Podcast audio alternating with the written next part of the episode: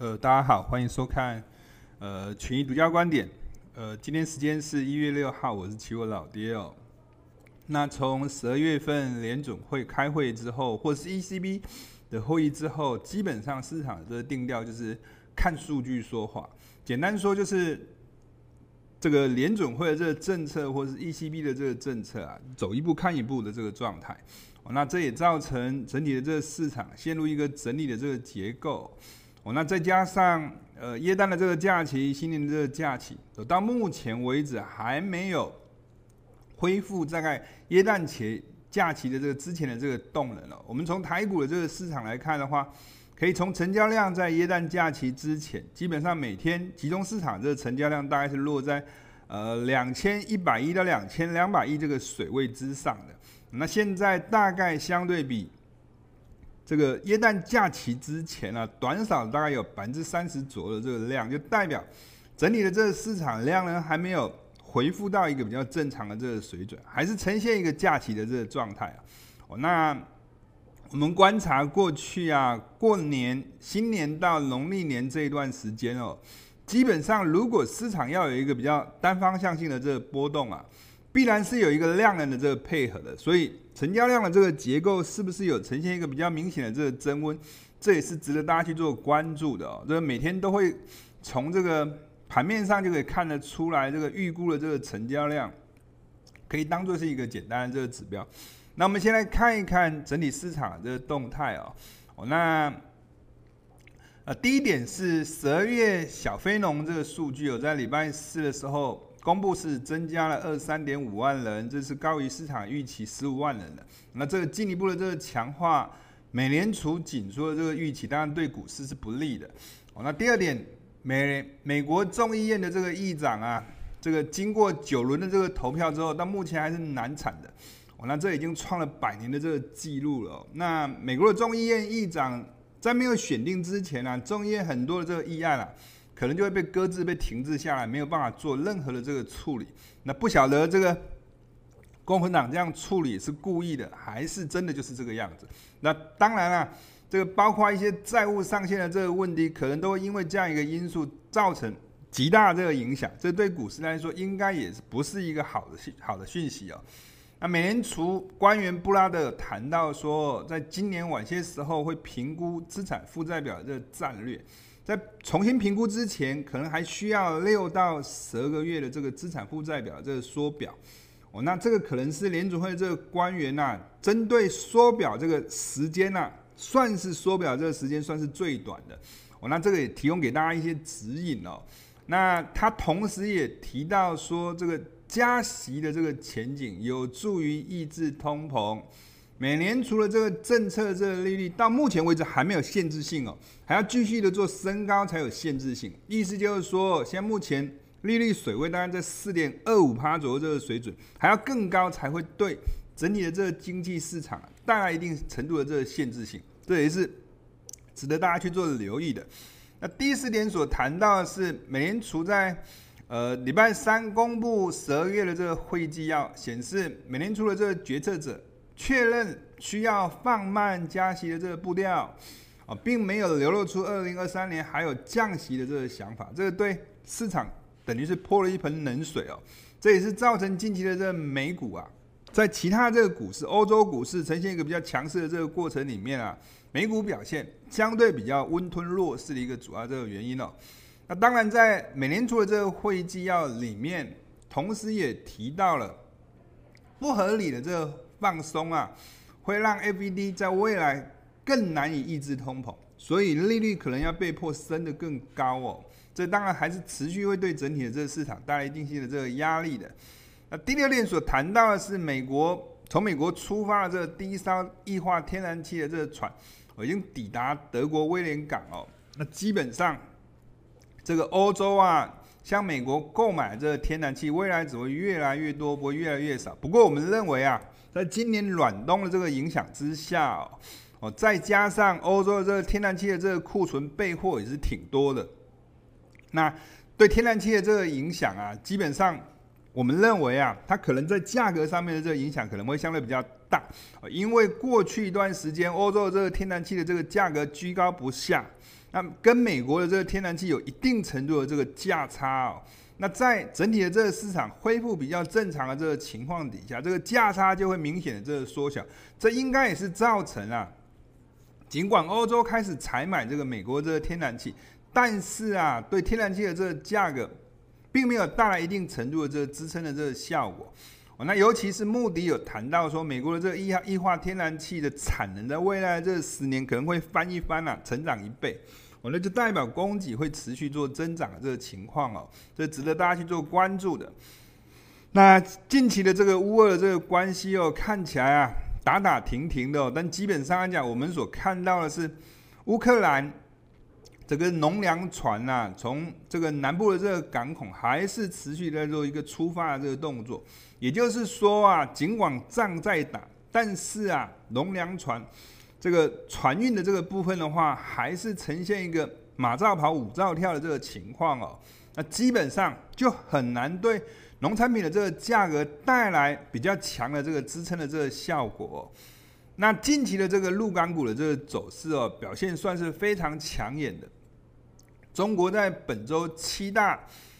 百亿的这个私募基金呐、集合起来论剑的 A 股哦，陆续发布有关二零二三年年度的这个 A 股的这个策略。其中啊，经济复苏、市场上行可期、疫后复苏啊，成为三个主要的这个关键词。那当然了，资金面就从这个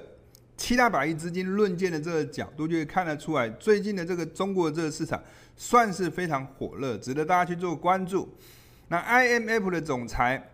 在上个礼拜天有谈到说，二零二三年将是艰难的这一年哦。二零二二年已经是一个艰难的这一年，但新的一年还会比过去一年更加这个艰难哦。那这也是值得大家去做关注的。那各大投行也预测，二零二三年美国经济将会陷入衰退。那随着美联储的这个货币的这个转向。哦，那超过三分之二的经济学家认为，二零二三年美国经济将会陷入衰退。其中，在二零二三年的这个第一季还会持续的这个做加息的这个动作。哦，那二第二季加息可能会停止，第三季、第四季可能会呈现一个降息的这个动作。那基本上来讲，我们认为在这种情况底下，在二零二三年的这个上半年度啊，整体的市市场应该还是会呈现一个比较负面的这个结构。那从利率的这个动态来看的话，本周的这个利率的这个峰值哦，略微有出现一个往上调的这个情况。那整个利率的这个结构也如同联准会的这个预期哦，呈现一个升息速度变慢，但是升得更久的这样一个逻辑，这个结构是没有改变的。那我们认为近期的这个估值调整，某种程度已经暂告一段落。那未来可能市场会把关注的这个焦点转移向这个利率的这个滞后性对企业的这个获利的这个影响，会越来越关注有关企业这个获利的这个表现。哦，这也是值得大家去做关注的。那我们来看一看一些技术图形的这些架构，基本上整体的这个市场这个走势还算是符合老爹的这个预期的。过去老爹所强调的是，美股的这个市场，因为在十月去年的这个十月以来，是道琼在领涨一段走势。那科技类股始终的这个表现都相对比较弱的。哦，在道琼转的比较强的时候，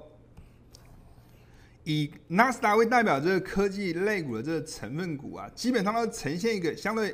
整理性的这个走势。那尤其是在十一月去年的这个十一月十五号，纳斯达开始呈现一个震荡转弱。回测压力区之后没有办法突破压力区，反倒是道琼工业股价指数呈现一个转强，不过也在十二月初的时候，十二月中的时候跌破了这个重要这个支撑区了之后，我们认为啊，整体的这个架构啊，以美股的这个角度是呈现一个科技类股续弱，但道琼又没有转强的这个走势，所以整体的这个盘是呈现一个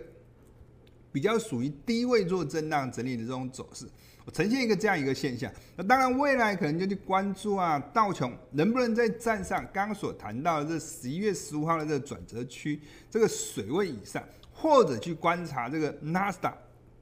有没有办法去突破跌破之前的这个十月中旬啊，道琼在转强，但是纳斯达也是起涨的这个位置哦，那基本上就可以当做是未来这个趋势性是不是有有可能会出现一个比较明显的这个趋势性的一个观察这个指标？那至少以现目前的这个结构来看的话，道琼跌破了十一月十号这个转折区，纳斯达还是维持一个偏弱这个架构的这个情况底下，整体的这个趋势，在联总会还是维持一个限制性利率。保持一个鹰派的这个做法，这个情况下，整体的这个趋势还是比较偏向是震荡偏弱的。那我们来看一看股债跟汇市之间的这个表现关系哦。其实从这个表现关系也可以看得出来，近期的这个市场的这个走势为什么陷入一个属于整理性的这个走势。从图形上可以看得出来，在十月底的时候，在还有十一月初的这个时候，可以看得出来债券市场呈现一个走强。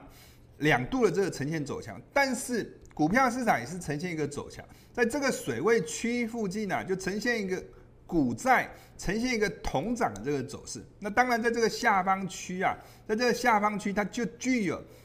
一定程度的这个支撑的这个结构的这个参考性。那在十二月初的时候，就可以看到说，整体的这个架构就呈现一个相反的这个走势了。股票市场在走跌，两度的呈现一个走跌。债券市场也呈现一个不涨反跌的这个走势，也呈现一个两度的这个走跌。股债市场这个结构啊，就呈现一个同步在往下滑移、同步在走跌的这种走势结构。所以整体的这个走势，不管是债也好，或是股也好，就陷入一个下方区，在十一月十一月初的这个股债同涨这个起涨区以上做整理。哦，那在。上方区则是受到十二月初呈现一个股债同跌的这个压力区以下做整理，整理的这个趋势上这个表现啊，就必须要去跌破十一月初的这个股债同涨这个起涨区，或者是突破向上突破十二月初的这个股债同跌的这个压力区，整理的这个市场才有可能会有出现比较趋势性的这个走势的这个可能性。那过去我们所谈到的是上一个礼拜所谈到的是有关从利率评价，而不是从呃从购买力评价，而不是从利率评价这个角度哦来看待美元。有兴趣可以参考上周老爹跟大家所所做的这个有关这个购买力评价来评断美元的这个走势的这个评论哦。那我们从资产负债表这个角度来看待美元，过去老爹所强调的是在二零一八年。资产负债表，美国的这个资产负债表在呈现一个缩表这个状态，红色这一条线是美元的这个走势，缩表缩表的这个期间，美元的这个走势呈现一个持强的这个走势。老爹的更进一步的这个延伸哦，过去一段时间，不管是缩表或是停止购债这个期间，来比对给大家看，看得更仔细一些些。在二零零八年也是呈现一个缩表，在这一段时间美元是走强的。我在二零一零年到二零一一年这一段时间。基本上啊，联准会的这个资产负债表是呈现一个停止购债的这个状态，这是跟二零一三年、二零一四年这一段时间其实是差不多的。在这两段的这个时间，美元也是走强的。那在二零一四年到二零一五年这一段时间，联准会的这个资产负债表也是呈现一个停止购债的这个状态。在这一段时间，美元是走强了。所以，我们反推在近期的这个市场这个结构，整个资产负债表。不管是在更早之前，很多这个联准会的这个官员谈到了这一次的这个缩表可能长达是两年半的这个时间。那如果用最短的这个时间来做推估的话，这上个礼这个礼拜这个布拉德所谈到的，到目前为止缩表这个时间基本上可能已经大概有缩表大概。半年左右的这个时间，那如果一直到年底还有十二个月的这个时间，也就是说啊，总共十八个月，大概是一年半左右的这个时间。这个是现在目前所有这个联准会这个官员所谈到缩表这个时间是最短。这布拉德在本周所谈谈论这个论述啊，但以一年半或者两年半这个时间，至少离现在目前这个时间还真的很远，还一年的这个时间。那基本上整体的这个资金呢，还进行一个缩表这个状态，意思就是说钱越来越少这个情况底下，我们还是强调美元还是相对来讲是会变得更有更有价值的，所以就代表美元的这个长期的这个趋势，多头的这个趋势的这个结构还不太容易在短期间之内做出改变。哦，那那这个。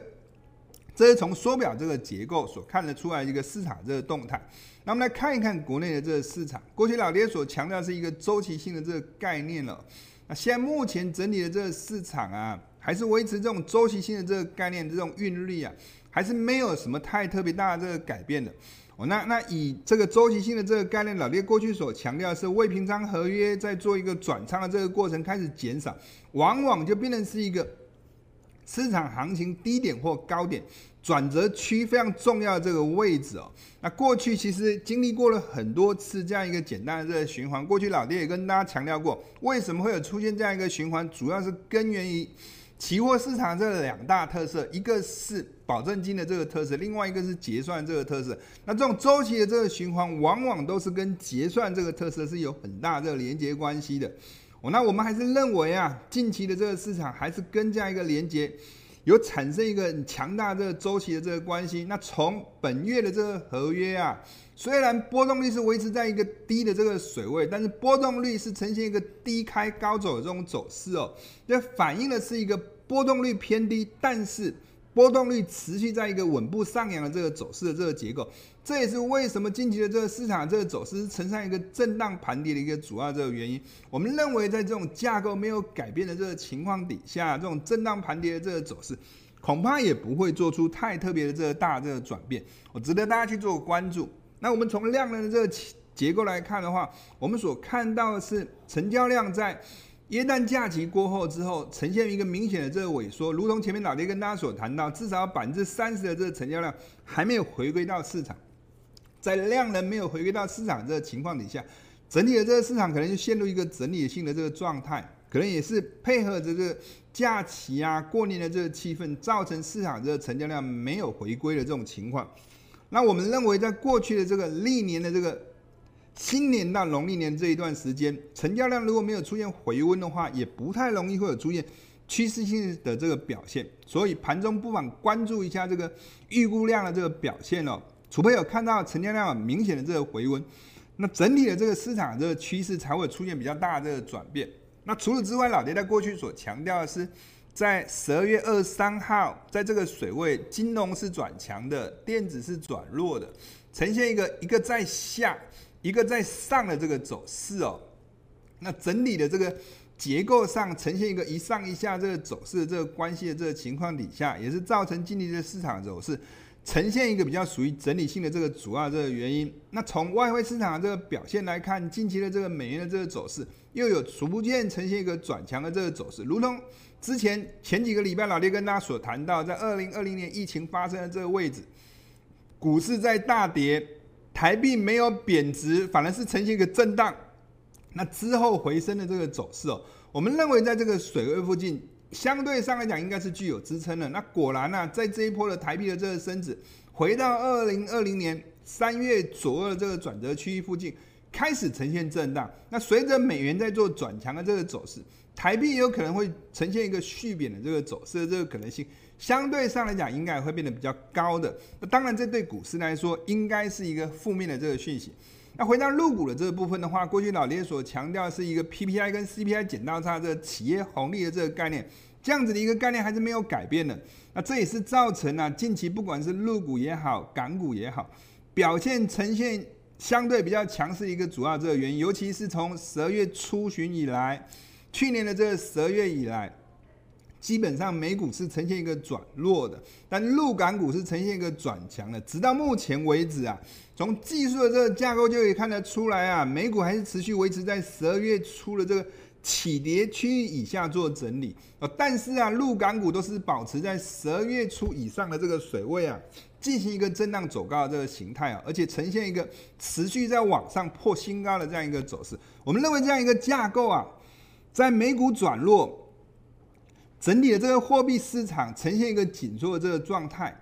陆港股就会成为未来因为基期比较低呀，再加上解封的这些因素的这个情况底下，成为市场这个资金的这个避风港。我们认为这样一个逻辑还是没有改变的。那最后的话，跟大家谈一谈近期也非常火热的这个能源市场哦。由于现在目前的这个时间点越来越接近农历的这个过年，从过去啊，我们可以看得出来，蓝色这一条线是全球每日航班数哦，那黑色这条线是轻原油的这个走势的热图。我们先来看一看蓝色这条线的这个走势的这个规律哦。每到了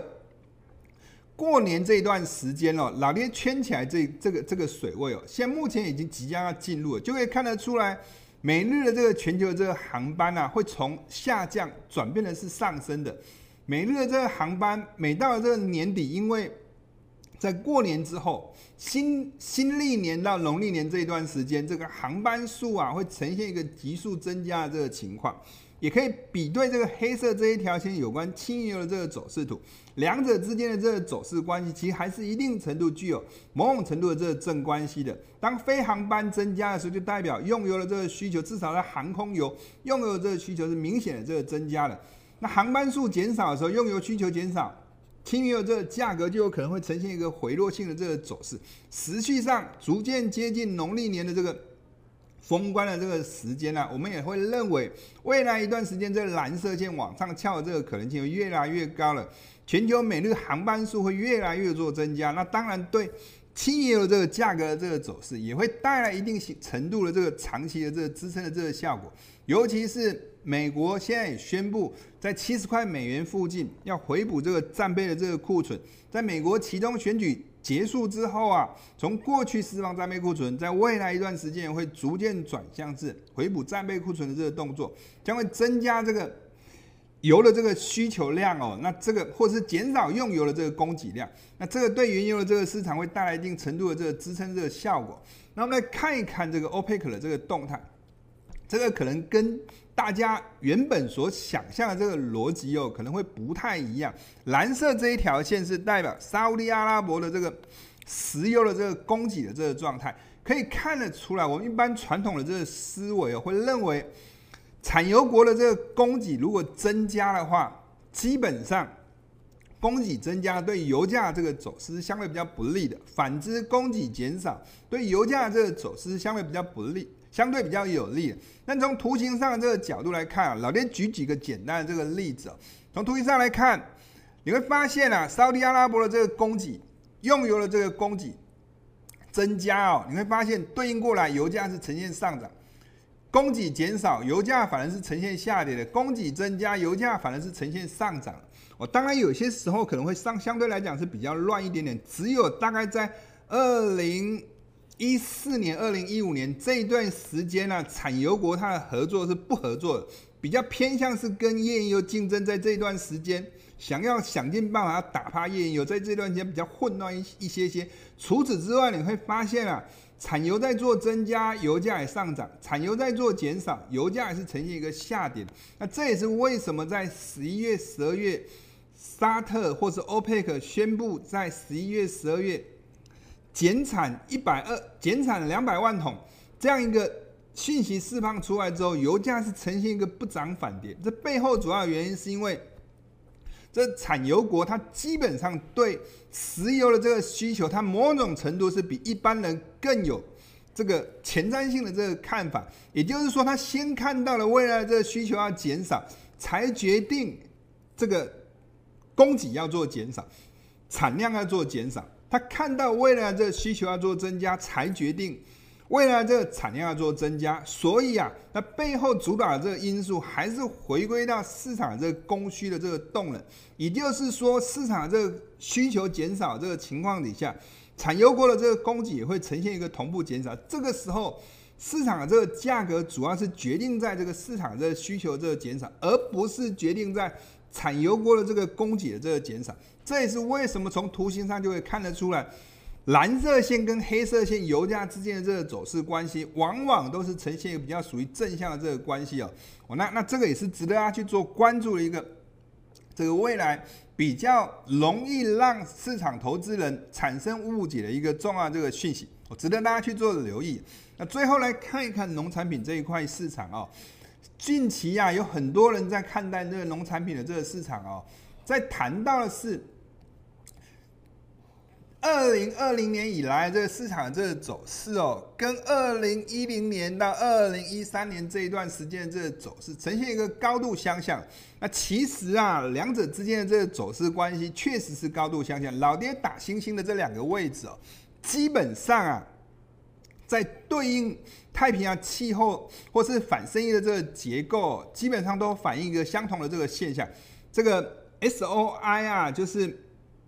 这个计算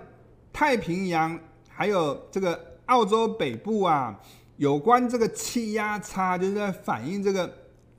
市场上面有出现这个声音现象或者是反声音现象的这个 SOI 的这个指标啊，就震荡指标。当它的这个指标值高于七以上，就代表它是呈现一个反声音的；反过来，它如果是低于负七以下的话，就代表它是呈现一个圣音现象。所以啊，在二零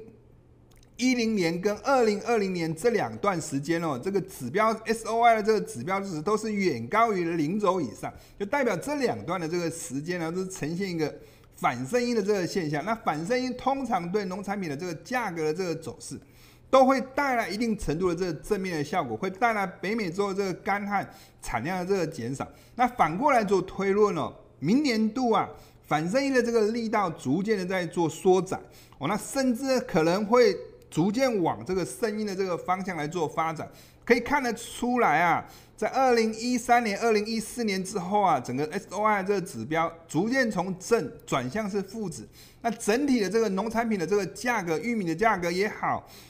黄豆这个价格也好，或是小麦这个价格也好，也逐渐从一个多头性的这个走势转向是一个空头性的这个走势。那我们认为啊，这两者之间还是具有一定程度的这个高度的这个相关性或是雷同性，这也是值得在看待一个比较长期趋势的这个投资朋友在看待这个农产品值得去做关注的一个。重要的这个讯息，那最后我们来看一看比较短的这个资讯哦。其实从近期的这个市场这个走势，也可以看得出来，从一个周线图的这个角度哦，小麦的这部分在近期呀、啊，这个美元在走弱的这个过程，小麦也是呈现一个比较偏弱的这个架构。从图形上就可以看得出来，整体的这个趋势呈现一个比较偏弱的这个架构。从二零二零二零二二年八月中旬。美元在转强，在当时啊，小麦的这个价格也是呈现一个转强。从这样一个图形可以看得出来啊，这个重要这个支撑区，其实在过去的这个年底也被跌破这个重要这个支撑区了。所以啊，整体的这个趋势哦，还是维持一个相对比较偏弱。玉米也是呈现一个同样的这个情况啊，美元在走跌，在周线的这个图形架构，玉米也是呈现一个走跌。这一波的这个玉米的这个反弹。其实也没有办法去突破啊！刚刚所谈到了，二零二二年十月底，当时美元开始转弱之后，玉米也转弱这个转折区以上，整体这个架构的这个趋势，也是呈现一个比较偏弱这个架构，尤其配合老爹刚刚所谈到的，二零二零年。以后的这个市场的这个走势，其实跟二零一零年到二零一四年这一段时间的这个天气也好，或者价格性的这个走势，具有一定程度的这个高度的这个雷同性。所以啊，在比较短周期的这个走势哦，从去年的这个十月底之后，美元转弱，农产品也是呈现一个同步偏弱这个架构这个情况底下，在农产品的这个部分，不妨可以逢高去寻找一些可以。放空的这个这个点位区哦，这值得大家去做关注的。那以上是呃二零二三年一月初老爹跟大家所做这群独家观点我们下周见拜拜。